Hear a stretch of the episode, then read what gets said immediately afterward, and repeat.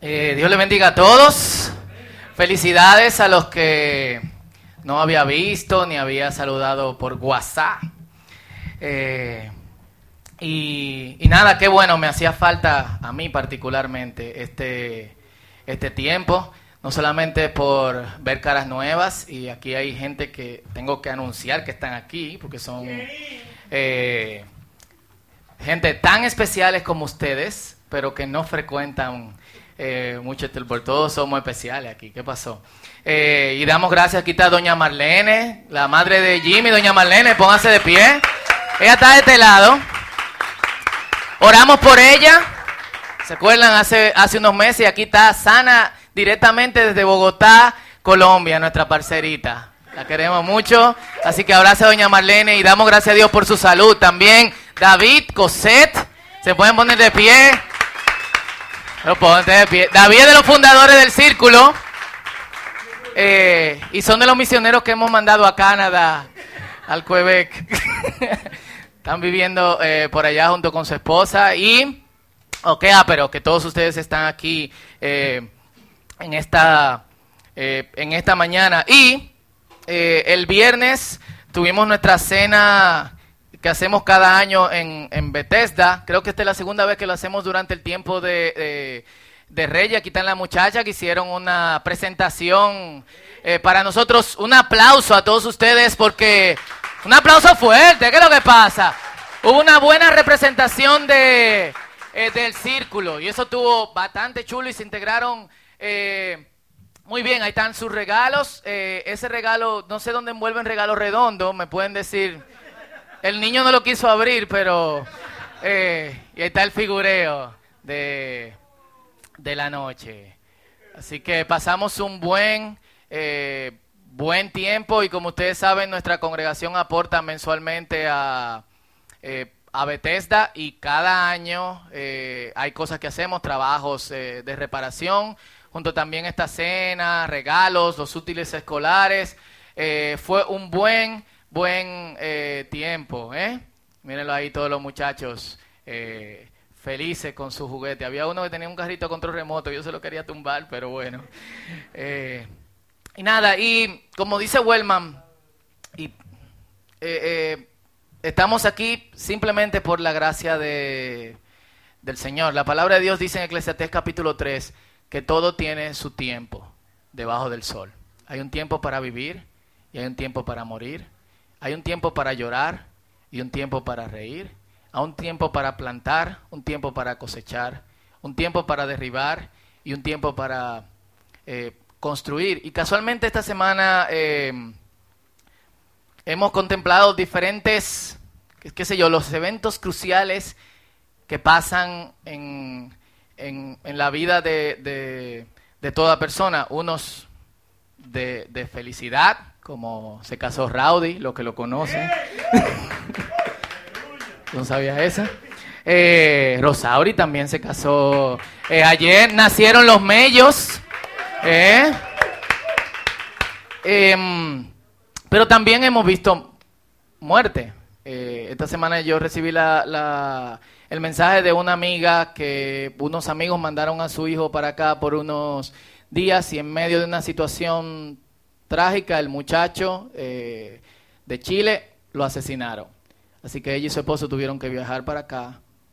Eh, y eh, sin familiares, sin amigos, tener que enfrentarse a esta situación. O sea, ningún padre quiere sobrevivir a sus hijos.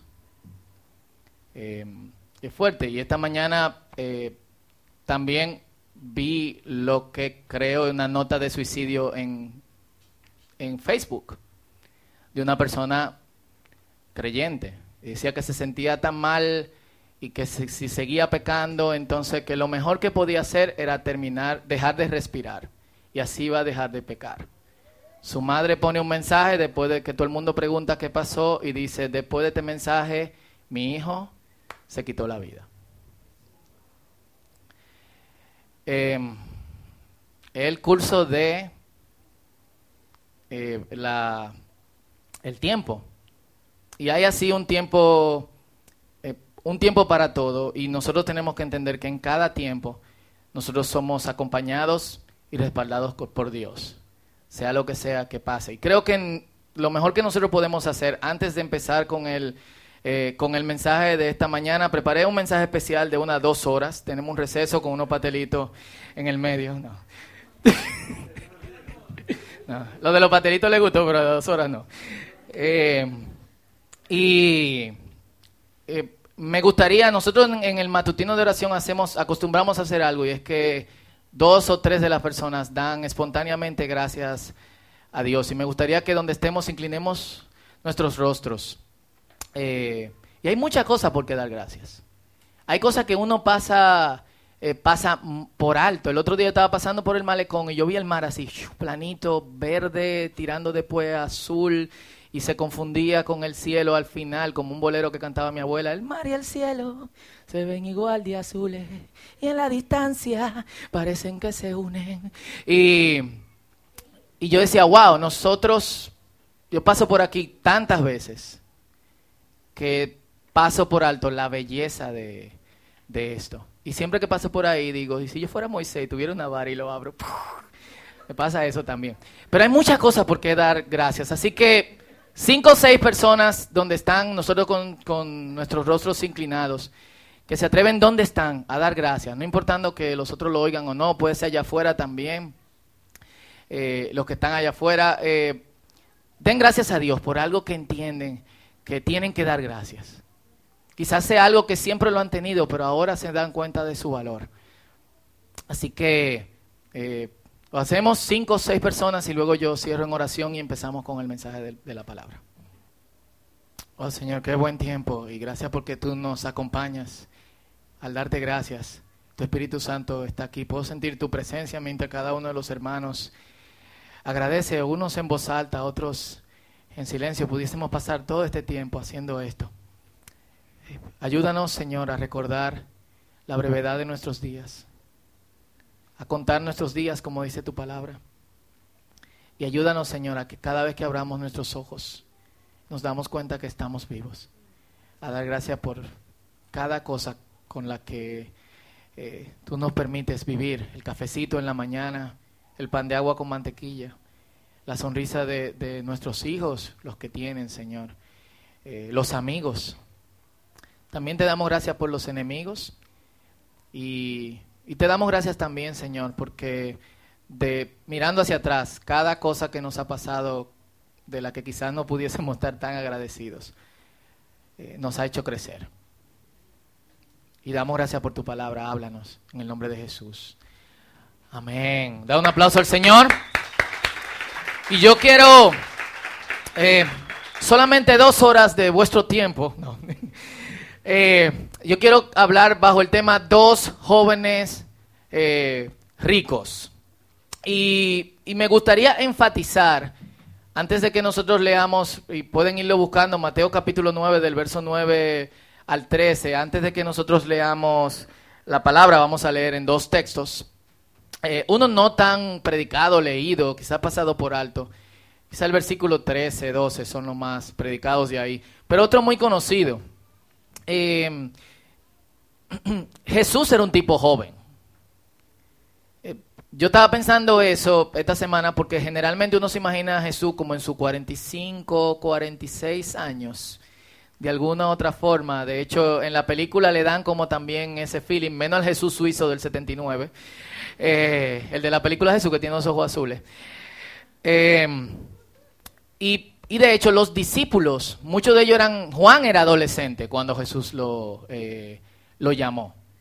Así que Jesús se hace acompañar de gente joven. No estoy diciendo esto por nada, eh, por enfatizar que, la juventud es mejor que otra cosa. Eh, de hecho, yo mientras brincaba me daba cuenta que aunque mi mente me dice que estoy joven, estoy viejo. Y no me siento, no me siento viejo, pero aparte de eso, mientras envejezco y salto, eh, me doy cuenta también que hay una bendición con el pasar de los años. Y, hay cosas que uno no realmente no hace porque sabe cuáles son eh, sus consecuencias. Y dicho esto, yo quiero que leamos en Mateo capítulo 9, versículo 9 al versículo 13. Y luego vamos a leer en Mateo 19, 16 al 26, pero yo lo voy a proyectar aquí. Perfecto. Lo tienen en sus Biblias.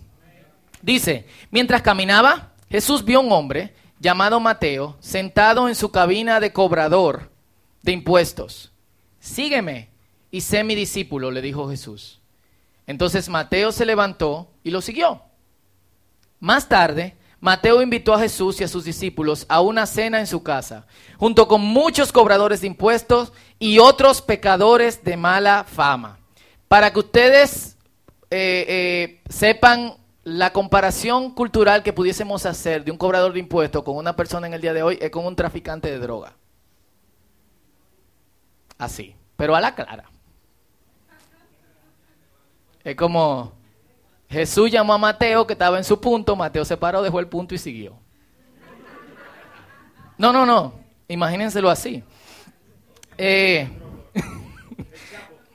cuando los fariseos vieron esto, de hecho, Jesús se sentó con su discípulo junto con muchos cobradores de impuestos, a.k.a., como dicen los gringos, narcotraficantes, y otros pecadores de mala fama, ¿eh? de ahí para abajo.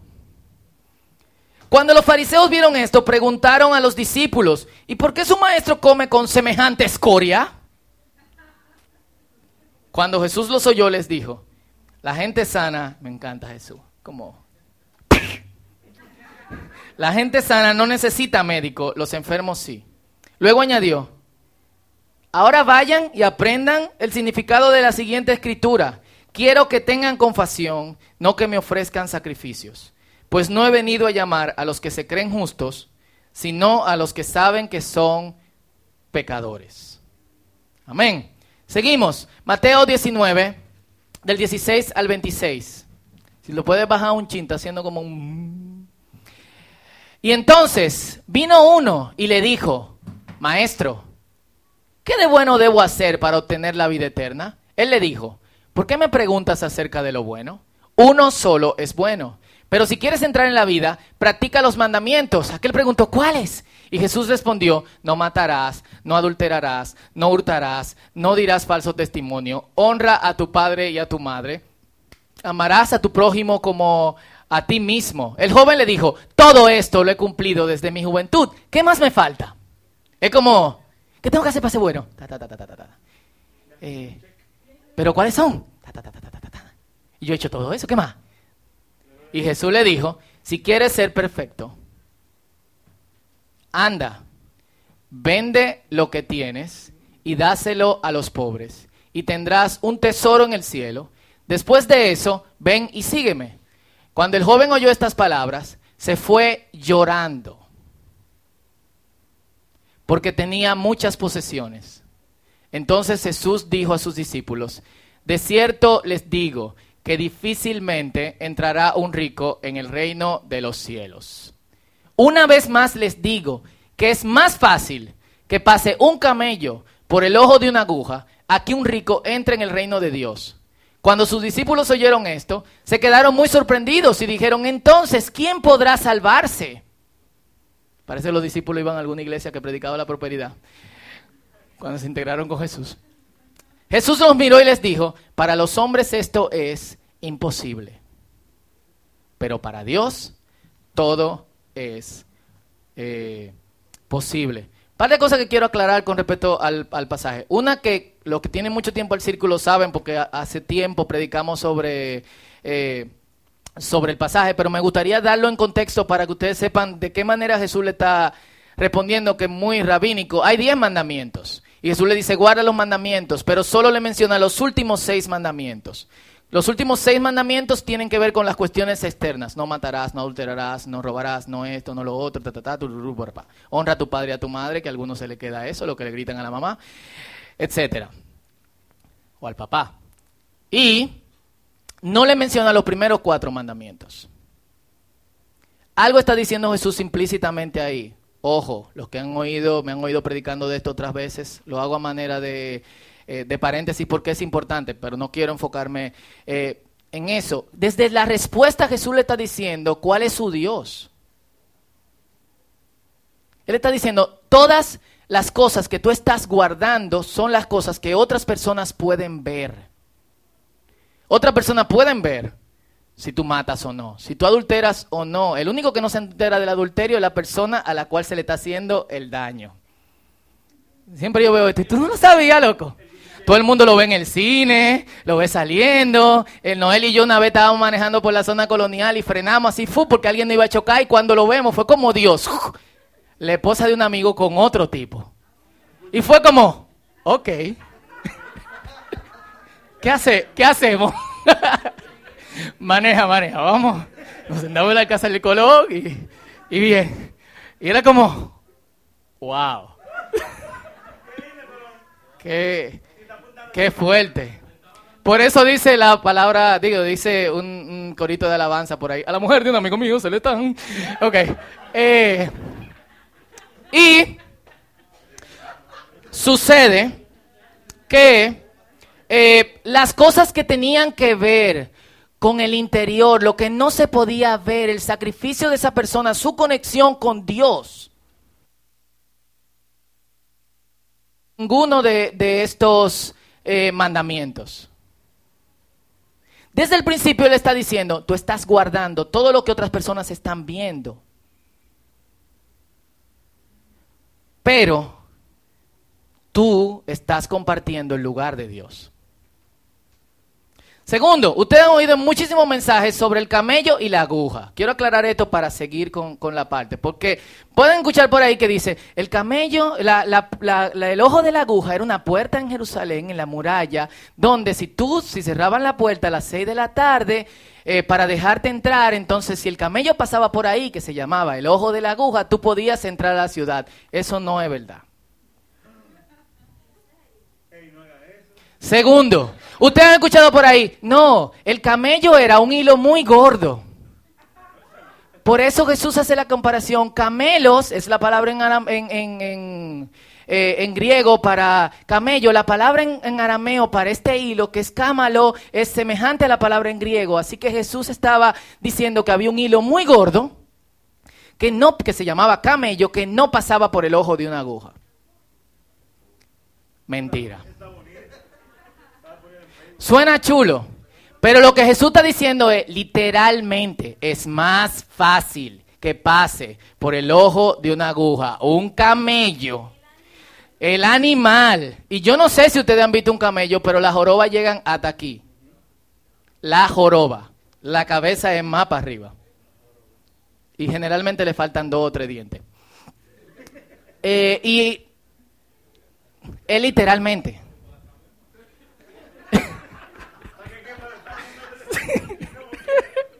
y como quiera. Y los discípulos dijeron, es difícil. No, para Dios no hay nada imposible. Eh, es decir, Dios puede hacer que un camello pase por el ojo de una aguja.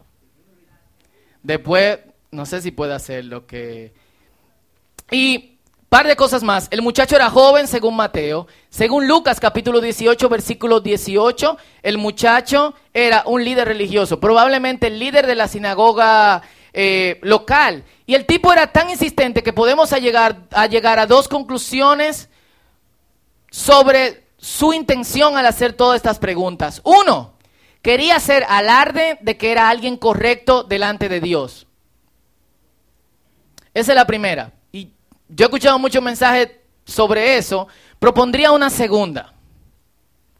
Estaba siendo totalmente honesto no sé por qué se cortó, parece que al pasar a la otra computadora, y sentía que, a pesar de que era líder religioso y guardaba la ley con toda precisión, algo todavía le faltaba. La segunda opción es muy probable, porque es bien común entre los judíos piadosos que guardan la ley sentirse inadecuados sentirse que todavía le faltaba algo. Los fariseos que se topan con Jesús son una desviación de, la regla. Los judíos que realmente eran piadosos sentían pesar continuamente y llegaban a extremos físicos y eh, esfuerzos de todo tipo, materiales o, físicos, con el fin de sentirse que estaban bien con Dios. El autor, un autor israelí llamado Amos Oth, cuenta que su tatarabuelo, que vivía en Rusia en el siglo XVIII, era un rabino que se, llamaba Alexander Sismin, se pasó toda su vida estudiando. tuvo sus hijos y después que lo tuvo, su esposa fue que se encargó de eh, trabajar, eh, cuidar la casa, hacer todo lo demás. Y, y, él solamente se dedicaba a estudiar. Todo el mundo le decía, escribe. Y el tipo decía, no, no, no, no, no, yo no puedo escribir. Yo soy el más bajo de todos los hijos de Dios y yo soy el más bajo de todos los rabinos. No hay nada que yo pueda escribir. De hecho, su nieto fue que escribió algo eh, sobre él y el tipo se sentía tan mal y tan inadecuado delante de Dios que él le dijo a sus discípulos que apenas de que fueran excomulgados de la comunidad judía en esa ciudad, cuando él muriera, tenían que condenarlo a las cuatro penas de muerte. extraño porque son cuatro penas de muerte después de muerto, pero bueno. Cuatro penas de muerte que el Sanedrín eh, mandaba. Y una de estas se llamaba las siete muertes. ¿En qué consistía las siete muertes? Cuatro hombres te subían hasta donde le llegaban los brazos y te dejaban caer. Siete veces. Era vivo, pero él quería que lo hicieran con él después eh, de muerto. Así que el tipo dijo, yo quiero que hagan eso con mi cuerpo y que no quede ningún hueso mío eh, unido con su otra parte. Yo quiero estar totalmente destruido por dentro, porque eh, yo quiero ganarme la vida eterna. Es una forma miserable de vivir. Bueno, él, no es pariguayo, él dijo, háganme eso después que muera. Yo voy a morir de viejo, quizá me dé un infarto, un derrame cerebral, lo que sea, pero después que yo muera, me condenan a las cuatro. Esa era una de las cuatro penas eh, de muerte. Servirle a Dios y sentirse todo el tiempo como, oh, Dios, no estoy sirviéndole, no sé cuánto. Yo por eso doy gracias a Dios por, eh, por su gracia. Y podemos notar esta inclinación desde el texto en el llamado joven rico. Yo quería ponerle un nombre, Bartolito o algo. Eh, llamémosle joven líder religioso, rico, está muy largo, que lo dejamos en Robert Rico, porque el tipo no se fue desilusionado con la respuesta de Jesús. ¿Cómo dice el texto que se fue? Llorando. A pesar de que sus preguntas, en sus preguntas hay insistencia, y a pesar de que es un tipo como que Jesús tenía paciencia, porque como que, loco, si tú lo, si tú lo estás haciendo, dime, ustedes no se quillan con la gente que dice, ¿cómo, se hace esto? Pero tú sabes. esa es la respuesta que generalmente uno da, hasta yo. Pero Jesús le dice, ¿cuáles son los mandamientos? ¿Cuáles son? Este, yo le he hecho, ¿y qué me falta? Pero el tipo, o sea, cuando se va de donde Jesús, se va llorando. Él no se va de que, oh, no voy a poder seguir a Jesús. Oh, oh, Jesús no me dio lo que No, se lamenta de que de alguna otra manera eh, no va a poder seguir a Jesús. ¿Por qué? Porque amaba mucho sus posesiones. Tenía muchas posesiones y las amaba. Por primera vez en su fantástica vida piadosa, su amor por su otro Dios fue confrontado. Mateo capítulo 6, versículo 24 dice, nadie puede servir a dos señores, pues amará uno y odiará a otro. Nadie puede servir a Dios y a las riquezas. Y el tipo tomó una decisión entre sus dios, dos dioses. ¿A cuál Dios eligió? Lo cuarto. Tenemos al otro lado a otro joven rico, Mateo. Por si no lo sabían, Mateo cobraba impuestos a la orilla de un lago. Era aduanero. Era aduanero. Y no solamente era aduanero, sino también le cobraba impuestos a los, a los pescadores, algunos de los cuales eran discípulos de Jesús. Lo cual es bastante interesante porque en la comunidad que Jesús llama están los tipos al que este tipo le cobraba abusando, porque yo sé que ustedes saben esto, pero vamos a, repetirlo de alguna otra manera por si alguno no lo sabe. Los cobradores de impuestos, Roma le exigía un 10 o un 15%. Encima de eso, ellos podían cobrar lo que le diera la gana. O sea, Mateo se levantaba que un día quería comprarse un camello BMW, él decía, hoy voy a cobrar 60%. Y cobraba 60%. Y yo me imagino Pedro, Juan, cuando ven que le dice Jesús, vamos a ir a la casa de un nuevo discípulo hoy. Y cuando llegan, Leví Mateo. Pues también se llamaba Leví, para ponerlo como en la novela. José Francisco, Francisco que sé cuánto. La novela siempre tiene dos nombres. Eh, y por eso, de hecho, algunos estudiosos dicen que Jesús, cuando no tenía trabajo en su taller de carpintería, si era que lo tenía, lo que él hacía era que iba por el lago con sus instrumentos de trabajo y arreglaba, barcas. Entonces, barcas, eh, botes o lo que sea. Obviamente esto es una eh, especulación. Y Mateo, como cobrador de impuestos, le va bastante bien. Bastante bien. Full. Cobra mucho dinero y por lo que decimos, por lo que leímos en el comentario de los fariseos, no guardaba la ley. Jesús llamó a Mateo y Mateo tomó una decisión. ¿Qué decisión tomó? Él tomó una decisión por otro Dios, que no era el Dios de sus riquezas. Y es interesante el paralelo que hay aquí entre Mateo y este joven rico del cual no se nos da el nombre. Mateo fue llamado, el joven rico no. Mateo no habló, o sea, en ningún momento Mateo habla. El joven rico no para de hablar. Mateo es un rico pecador. El joven rico es un rico justo. El tipo guarda la ley. Mateo siguió a Jesús y el joven rico lo dejó. Algo más de Mateo. Jesús no le dijo, Jesús no fue a la mesa de Mateo y le dijo, oye, yo quiero que tú me sigas, pero para que tú me sigas tú tienes que vender todo lo que tú tienes, dáselo a los pobres y después tú vienes conmigo. No, Jesús simplemente le dijo a Mateo, sígueme. Y Mateo dejó todo ahí. Full.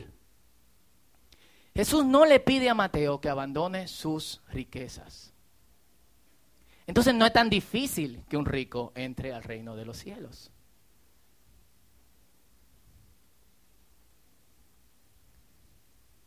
O sí, dependiendo de a cuál Señor decide servirle. Y esto tiene que dejarnos pensando en el día de hoy, porque yo creo que en la historia de este país y de la humanidad es el momento donde hay más cristianos con cierto nivel económico. Yo me acuerdo que cuando yo acepté al Señor en el año 1991, tenía tres años.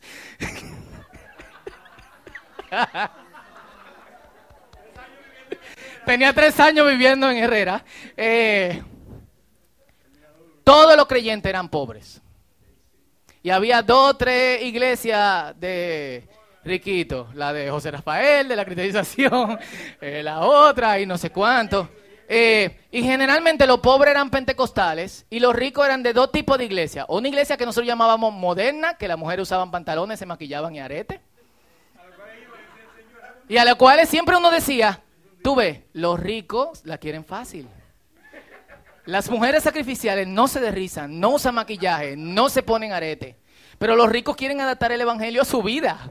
Y míralo ahí, una iglesia eh, moderna. Y los bautistas. Esas eran las iglesias donde generalmente había gente de dinero, pero eran iglesias con menos personas.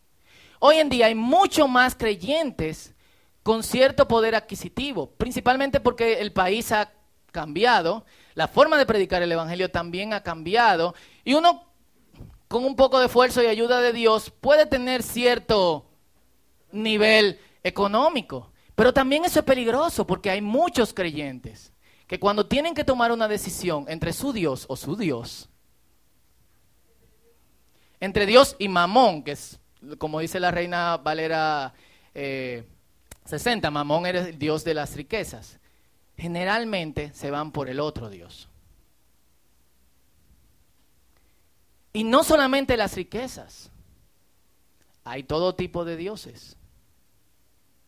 Hay hijos, hay esposos, hay esposas, hay trabajo, hay reputación. Y lo que vemos inmediatamente en el pasaje es que Mateo se para y al instante Jesús está en la casa de Mateo comiendo con otros tipos de eh, el mismo nivel. El tipo deja la mesa ahí mismo. Él no le preocupa ni los cuartos, ni qué van a pensar los romanos, ni absolutamente nada. A veces yo reflexiono en este tipo de pasajes y yo pienso, ¿qué estaba pasando por la mente de esta gente en el momento en que ellos están haciendo esto? O sea, ellos están dejando. Es como ¿Dónde ustedes trabajan? Imagínate, en un banco, algunos trabajan, otros trabajan eh, manejando un carro, otros trabajan, eh, ¿qué? De, publicidad o programación. Imagínate tú, Dios, me bregando casi en el punto en que tú estás encontrando el problema para resolver el código de ese programa y viene Jesús, te topa en el hombro y te dice, sígueme y tú lo dejas ahí, sí, te va. No piensa en perder trabajo, no piensa en Leonela, no piensa en nada por el estilo, salió. Eso es muy loco. Y yo creo que ninguno de nosotros lo hiciéramos hoy. Full. Y Mateo hace algo aperísimo después. Él le dice a Jesús, Jesús, yo quiero presentarte a mis amigos. Y Jesús le dice, leña, fuego a la lata. Una palabra griega y una palabra hebrea que significa claro, men. Vamos, eh, vamos a darle. Y antes nosotros cantábamos una canción. He decidido seguir a Cristo. He decidido seguir a Cristo. He decidido seguir a Cristo. No vuelvo atrás, no vuelvo atrás. Aunque mi madre me desherede, aunque mi padre me desherede, aunque mi padre ese tin, tin, tin, no vuelvo atrás, no vuelvo atrás. Mi vida antigua la he dejado, y antigua. Y una decisión. Y esto es importante por el inicio de año. Una decisión es al mismo tiempo un rechazo. Full. Cuando decides por algo, obviamente rechazas algo. Eso es así. Noelia tenía otras posibilidades. ¿Es verdad?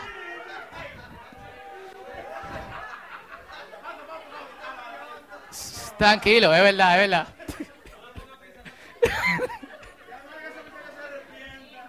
Un rubito argentino, o azules. ¿Eh? Pero en Argentina no hay moreno con este pelo.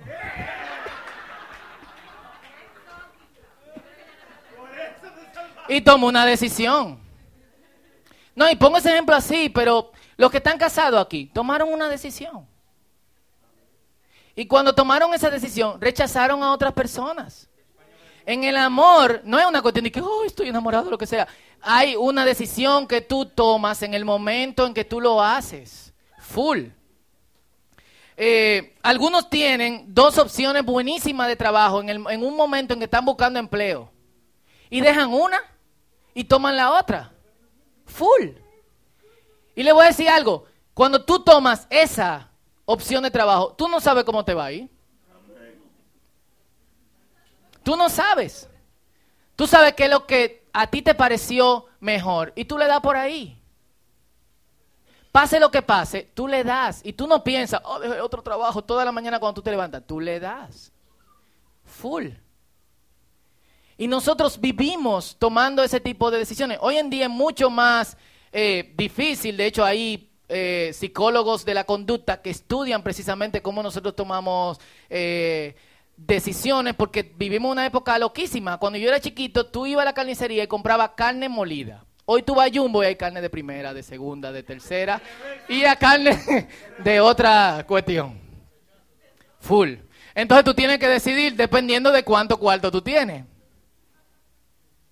Aunque la empanada sabe mejor con la de con la que tiene todo, hasta la cabeza de, eh, la vaca. Otros deciden dedicar su vida a su trabajo y abandonan a su familia. Y otros deciden dedicarse a su familia y, evitan oportunidades que son buenos eh, eh, trabajos. Hay gente que le ofrecen Villa y Catilla en otro país y se van. Y hay otras personas que deciden quedarse aquí en el país, pase lo que pase.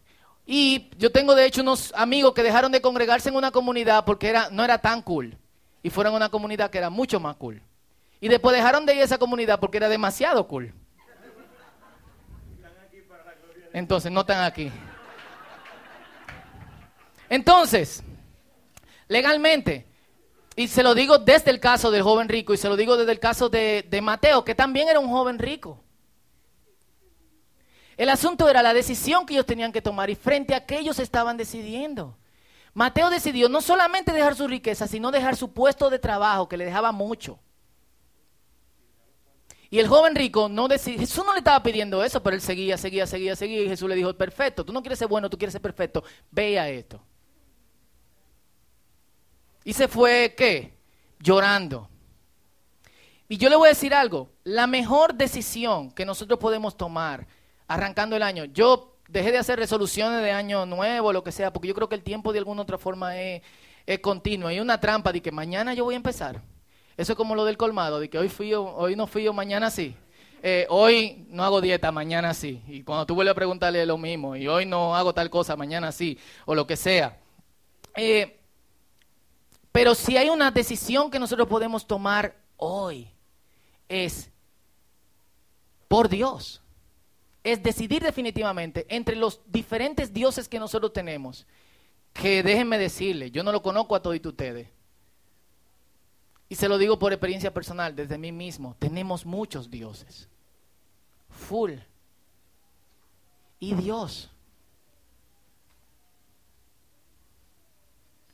Y es una decisión que nosotros deberíamos tomar ahora. Y eso es lo que de alguna otra forma va a influenciar y va a asegurar nuestro futuro. Porque tú no sabes lo que va a pasar mañana, ahorita, la semana que viene. Dios sí. Dios también sí sabes que si te vas por Él, y no estoy haciendo un llamado a los que no son cristianos, estoy haciendo un llamado a todos nosotros Dios también sabe que si te vas por Él, tu, seguro, tu, futuro está seguro. Proverbios capítulo 23, versículo 17b y 18 dice, mantente siempre en reverencia al Señor, literalmente en el temor del Señor. Tu futuro estará seguro y tu esperanza no se verá frustrada. ¿Y qué es el temor del Señor? Reverenciar al Señor, sabiduría. Proverbios 1.7, la sabiduría inicia cuando decides reverenciar al Señor en todo lo que haces. ¿Y cuál es el fruto de seguir el camino de sabiduría? Si la sabiduría es dulce a tu alma, si la encuentras, tendrás un futuro brillante y tus esperanzas no se truncarán. Repito, dos decisiones importantes. Seguir a Cristo. Y hay un rechazo obvio cuando tú decides a Cristo. Hay cosas que tú vas a tener que rechazar. Full.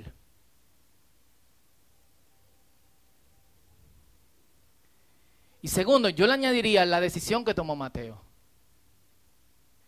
Mateo le pareció tan, si me permiten usar esta palabra, tan ápera su interacción con Jesús en el tiempecito que caminaron juntos, desde que él lo llamó a donde no sé qué fueron, que él, invitó a sus amigos. Eran toditos como él. ¿Quiénes eran? Los cobradores de impuestos y gente de mala fama. Otra gente religiosa te va a preguntar, ¿y por qué tú te juntas? Tú no eres cristiano. ¿Y qué tú haces jugando con dominó con esa gente? ¿Y por qué tú vas al cine con fulanito? Tú no eres creyente. Entonces, saca tu Biblia Ábrele en Mateo capítulo 9, versículo 13, y dile, ve y aprende lo que significa esta escritura. Misericordia quiero y no sacrificio. Cierra tu Biblia o pon tu celular de donde tú lo buscaste, póntelo en el bolsillo y sigue caminando. A los religiosos hay que ponerlo en, en mute, como nosotros decimos.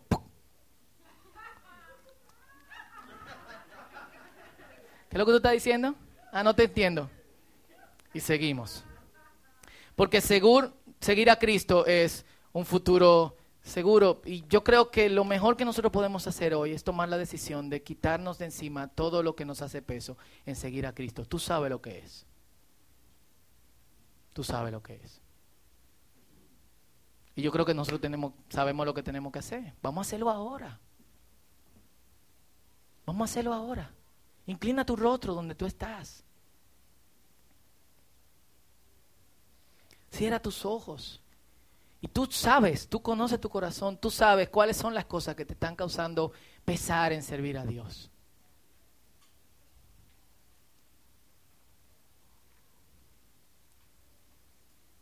Tú sabes qué decisiones tú tomas.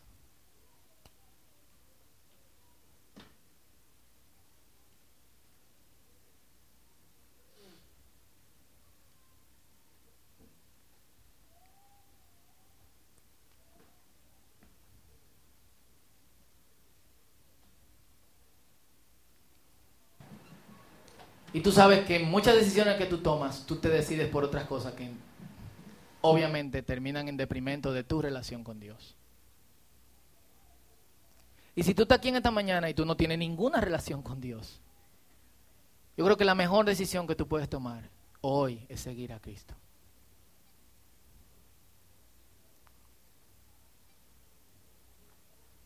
Y quizá en tu caso eso no signifique que tú tienes que dejar cosas que quizá otra persona tiene que dejar. Yo creo que cada caso es diferente, como el caso de Mateo fue de una manera, el caso del joven rico fue de otra forma. A Mateo solamente Jesús le dijo, sígueme.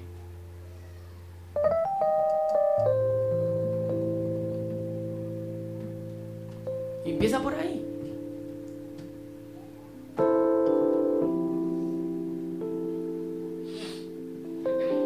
Este es tu tiempo con Dios, no lo desperdicies tus cargas a Dios. Esto me pesa. No quiero seguirlos. No quiero seguir este Dios. No quiero seguir este camino. Quiero seguir a Cristo.